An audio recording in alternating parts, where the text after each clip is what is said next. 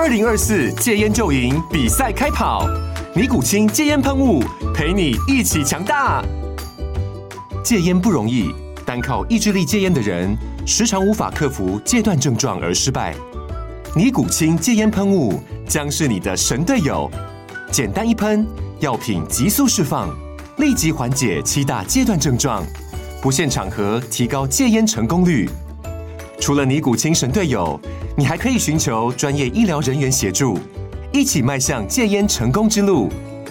尼古清戒烟喷雾，用科学方法戒烟，请咨询全台各大药局及戒烟门诊。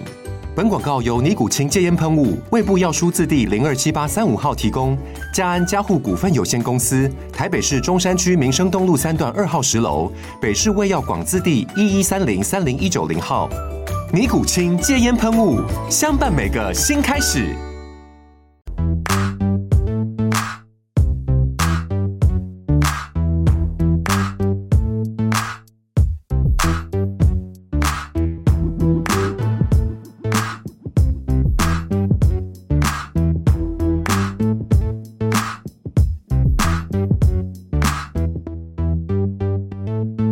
小猫仔，又是小猫仔。你说啊，你先承认你的罪行。你为什么要把我的床搞脏了？你为什么吃个肉条可以吃到我床上？整个床单、棉被都搞的都是。嗯，你臭胖。嗯，我惩罚你。啊，惩罚你，去旁边罚站去。好，大家好，我是保险特助莱恩，欢迎收听我的频道。不知道是不是因为我常看新闻的关系，还是怎么样？各位常看新闻吗？我怎么觉得每天都有车祸，而且是很重大的车祸，每可好像每一天都会有人因为车祸而过世。有时候我会想说，新闻上报的主角。换成是我的话，我有没有办法处理这个风险？可能不一定是身故，也有可能是我失能了，或者是需要庞大的医药费。如果这件事情套用到我的人生上面的话，我有没有办法解决问题？其实我很常思考这种问题啊，并不是因为我做保险业务才有这样子的想法。我们好不容易健健康康的长大，有时候突如其来的一些鸟事，然后导致我们人生产生巨变。那有些风险呢，其实只要我们拥有一点风险预防或者是风险避免的一些呃生活观念，其实这个都是可以避免掉的。哦。举个例子，你不想要糖尿病，那你就不要喝甜的嘛。但是有没有可能？不太可能嘛，因为这个是人的欲望嘛，然后想喝一些甜的啊，吃一些甜点啊什么的，应该是这么说。读经济学的时候常常讲嘛，过于不及都是恶，不是说你一定要当个圣人，就是哦什么每天都要吃很健康的食物啊，不能吃麦当劳啊。诶，我昨天才吃麦当劳，嗯，我现在变成怎么样？就是我已经改变了我的生活习惯，就是像麦当劳大家都会点可乐嘛，就是就是汽水饮料。但是现在我已经养成习惯，就是说，像我昨天点麦当劳，我就喝的饮料是无糖绿，对，因为就是我已经对饮料这种东西呢，最多就微糖了，连喝个奶茶我也要点无糖的，就是因为我知道啦，因为可能我们家族的病史，我爸爸也好，还是我姑姑、我的伯父这些，就是有一些家族病史，要么就是跟心心血管有关的，要么就是糖尿病，所以我有没有可能会得到？当然嘛，这不一定，但是也有。可可能，那我就希望说，在我年轻的时候，我就要预预防这种事情发生。我就是觉得说，既然我的我的长辈，我的我的爸爸，就是那一辈的人都是有这种风险，那我现在我就要好好的控制。对我不要等到真正生病的时候，哦，我才来去后悔说，啊，早知道当初年轻的时候怎么样怎么样怎么样，就是说了也没用啊，因为你也没做嘛，对啊，所以其实。很多事情有时候不一定是保险能够解决的，保险只能解决一部分的人生风险。更重要的事情是，你要怎么的聪明的过生活，让自己可以过一个比较好的一个人生哦。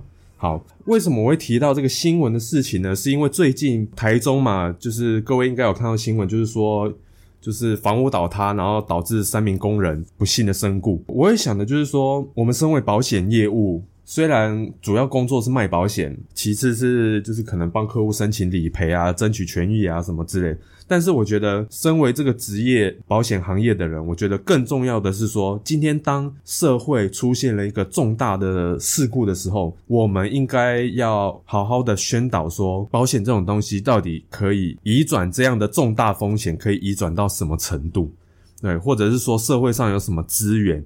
可以让我们就是可以花一点点的小钱，然后买到大大的保障。其实这都是有很多的管道，对啊，像之前普悠玛就是火车的那事故也好嘛，然后我们就会翻开来说，就是可能这些不幸的人。总共拿的可能身故金才这么一点点，我们应该要思考的说，为什么他们只只拿到这么一点点？这个保险业务是不是规划的不够好，还是怎么样的？这个才是我们应该要讨论的重点，而不是每一次当一些社会上出现一些重大事故的时候，总是在找战犯。找战犯没用啊！啊，重点是我们要改吗？今天呢，最主要是分享说，在社会保险这一部分有一个东西叫做职灾保险。这个职灾保险呢，其实非常适合，就是现在不是流行斜杠吗？所以，例如说，我们最常见的就是外送员嘛，那个工作时间非常的弹性啊。这个产业比较新兴，那在针对那个劳工保险这个权益也比较，就是还有很多探讨的空间啦。或者是说，你是个人接案的，你的。雇主是自然人，那这种自然人，那当然嘛，可能就是只是你们讲好说，哦，你帮我做什么事情，然后我给你，我给你钱。这个职灾保险法其实去年就上路了，刚好应该已经刚好满一年了，所以就是特别适合这种像我们常见的临时工，就是我们去工地工作的话，有些工头就会找，就是应征那些临时工过来嘛，像这种。族群的人，就是你的雇主是不特定的人，就非常适合购买这个职灾保险。我刚刚有去玩了一下，我用我的资料去输入，然后投保薪资呢四五八零零，买一个月保费是多少呢？一个月的保费是九十四块，对，其实是非常便宜的。这个饮料钱你一个月少喝两杯就有了，对不对？少喝两杯手摇饮。你就有这个保费了，但是你可以买到大大的保障，而且这个最主要的好处就是说，特别是你的职业等级是比较高的，因为像我们买商业保险，意外险是要看职业类别的嘛。那你的职业类别如果是特别高的话，有些是拒保，那有些的话，那费用可能不便宜。这个时候你就最适合买这种社会保险。对，像我的客户，前阵子有一个客户，他最近。转职转职成连就是在那个砂石车连接车的司机，所以他的职业类别是非常高的，而且加加上他的财务状况可能没有特别好，如果要购买商业保险的话，可能会有一点困难。对，那我就推荐他就是去买这个职灾保险，因为他们跑车的那个时间也不一定嘛。对，所以我就推荐他就去买这种。职灾保险，那至少有一个基本的保障。像这种开这种大大货车的啊，连接车这种啊，我个人是建议啦，如果你的雇主没有买，在这个车上没有买第三人责任险的话，你还不如就不要跟他做了。好像是昨天的新闻吧，昨天还前天的新闻，我就看到说，就是一个机车骑士，他就是想要钻啊，抢快要钻，但是他刚好前面是公车，然后他的。左侧车道是大卡车这样子，然后他可能就是想要抢快抢快超车，结果不幸就是直接碾头，直接碾过，然后就就身故了。这样我是觉得非常的难过啦，就是呃会发生这样子的事情。那今天你如果是司那个大卡车司机的话，你一定想说你真的很衰。你只不过是好好的开在那个路上，你也没有紧急转弯还是刹车什么的，然后然后你就出事了。那这样的话，我们工作是为了赚钱，结果搞了一个事情，然后你还要负责任，我是觉得非常的不值得啦。那对于那个骑士来说，呃，我们几乎台湾人大部分的通勤都是大部分都骑车嘛，对啊？那我是觉得。平常骑车的那个用路习惯还是要好一点啊！就你为了抢那个一两秒快的时间，然后结果导致你可能会身受重伤，甚至身故，我觉得得不偿失啊。那像我自己，只要看到那个大的车，公车也好，反正就看到那种比较大的车，我都闪得远远的。我宁愿慢下来，然后慢慢骑，然后远离它，我也不要在它的那个，特别是那种视线死角还是内轮差的那个空间，你最好是不要在那个空间。呃，新闻也讲了几遍，然后 可能政府也讲了千遍万遍啊，总是还是有人会。我特别就是觉得这种事情就是一个小事情啊，但是还是会有人不注意，然后就受到损伤。我特别是觉得不值得啦，这样子。回过头来看，所以如果你的老板是可能是不特定的人士，你就非常适合这种职灾保险。那保障的内容呢，分别是医疗、伤病、失能、死亡跟失踪。这边先说，就是理赔的定义呢，是要职业伤病，是职业伤病，而不是呃你突然拉个肚子，然后你也你也去申请这个保险，那不是这样子哦，是跟。职业有关的职业伤病，对这个要特别讲清楚。好，那刚刚讲了嘛，五大理赔的保障。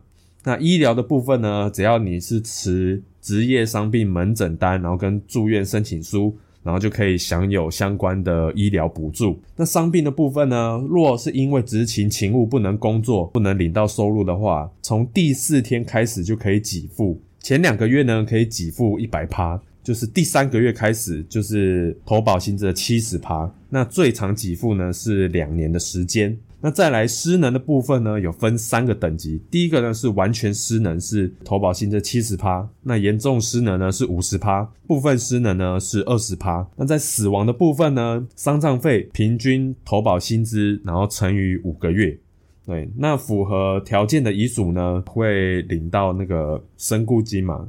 那大概是月投保薪资的五十趴，然后有分年金或者是一次金。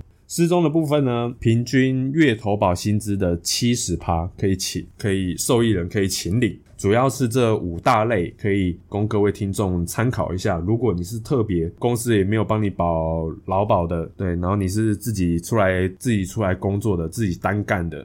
非常适合这个社会保险。最后呢，我来分享一下我最近的我自己个人的保单，就是有做一些调整这样子。呃，我主要是调整失能的保障。之前呢，我还算算蛮幸运的，我有抢到最后一波，就是一年期的失能月福金，然后有保证续保，然后又保证给付，就是刚好抢到最后一波的那一批。过后呢，我又有再买另外一家。就是意外险，那意外险的话，就是它里面还藏了那个一样有失能月抚金的部分。在调整之前呢，如果是因因为意外失能六级以上的话，我可以拿一个月五万块。对，那如果是疾病的话是四万块。之前是这个保障，后来看到这个就是房屋倒塌的新闻嘛，然后也常常看到车祸的新闻。那再加上我现在在高雄也接触到长照产业的部分，我合作的企业呢。他在那个高雄的美术馆那边附近有开一个机构，然后我就问了一下我们那个公司的同事，说：“哎，那在那边呃一个月要多少钱？”然后他说要五六万。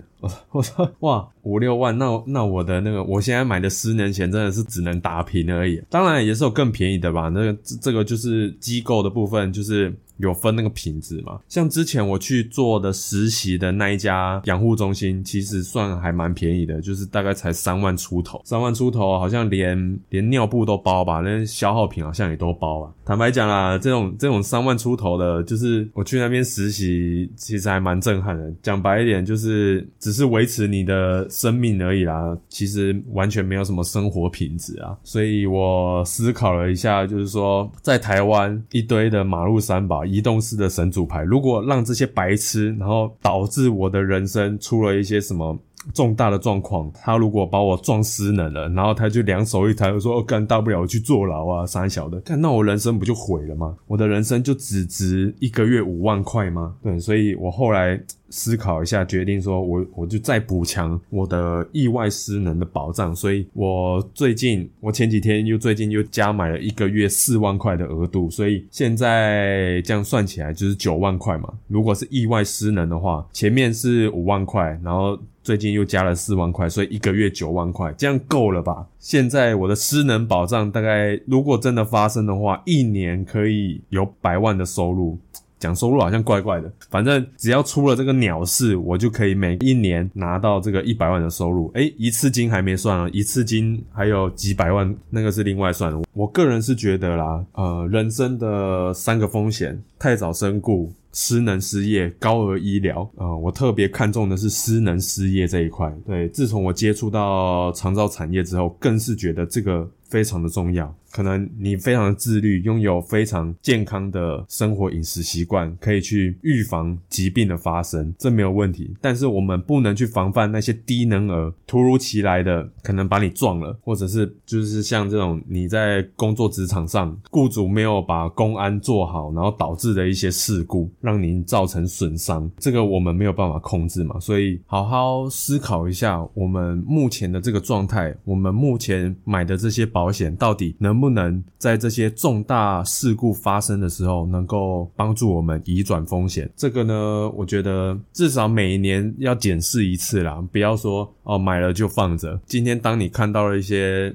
生活上的一些事故的时候，你可以去反问你的业务，去询问他说：“哎。”今天假设我如果遇到了这个状况，我的保单能给我多少钱？就是能不能解决问题？我觉得可以去试着去问业务看看，问了不一定要买嘛，但是你不问，出了事情，我们业务也没办法帮你。出了事情，出了意外，还是你生病了。很多都是这样子嘛，生病或受伤的时候才想到保险的重要。我是觉得这样子不好啦，对我们时时刻刻都要未雨绸缪嘛。这一集呢，跟大家分享这个非常实用的植灾保险。好，那我们这一集的节目呢，就先到这边。那我们下周再见。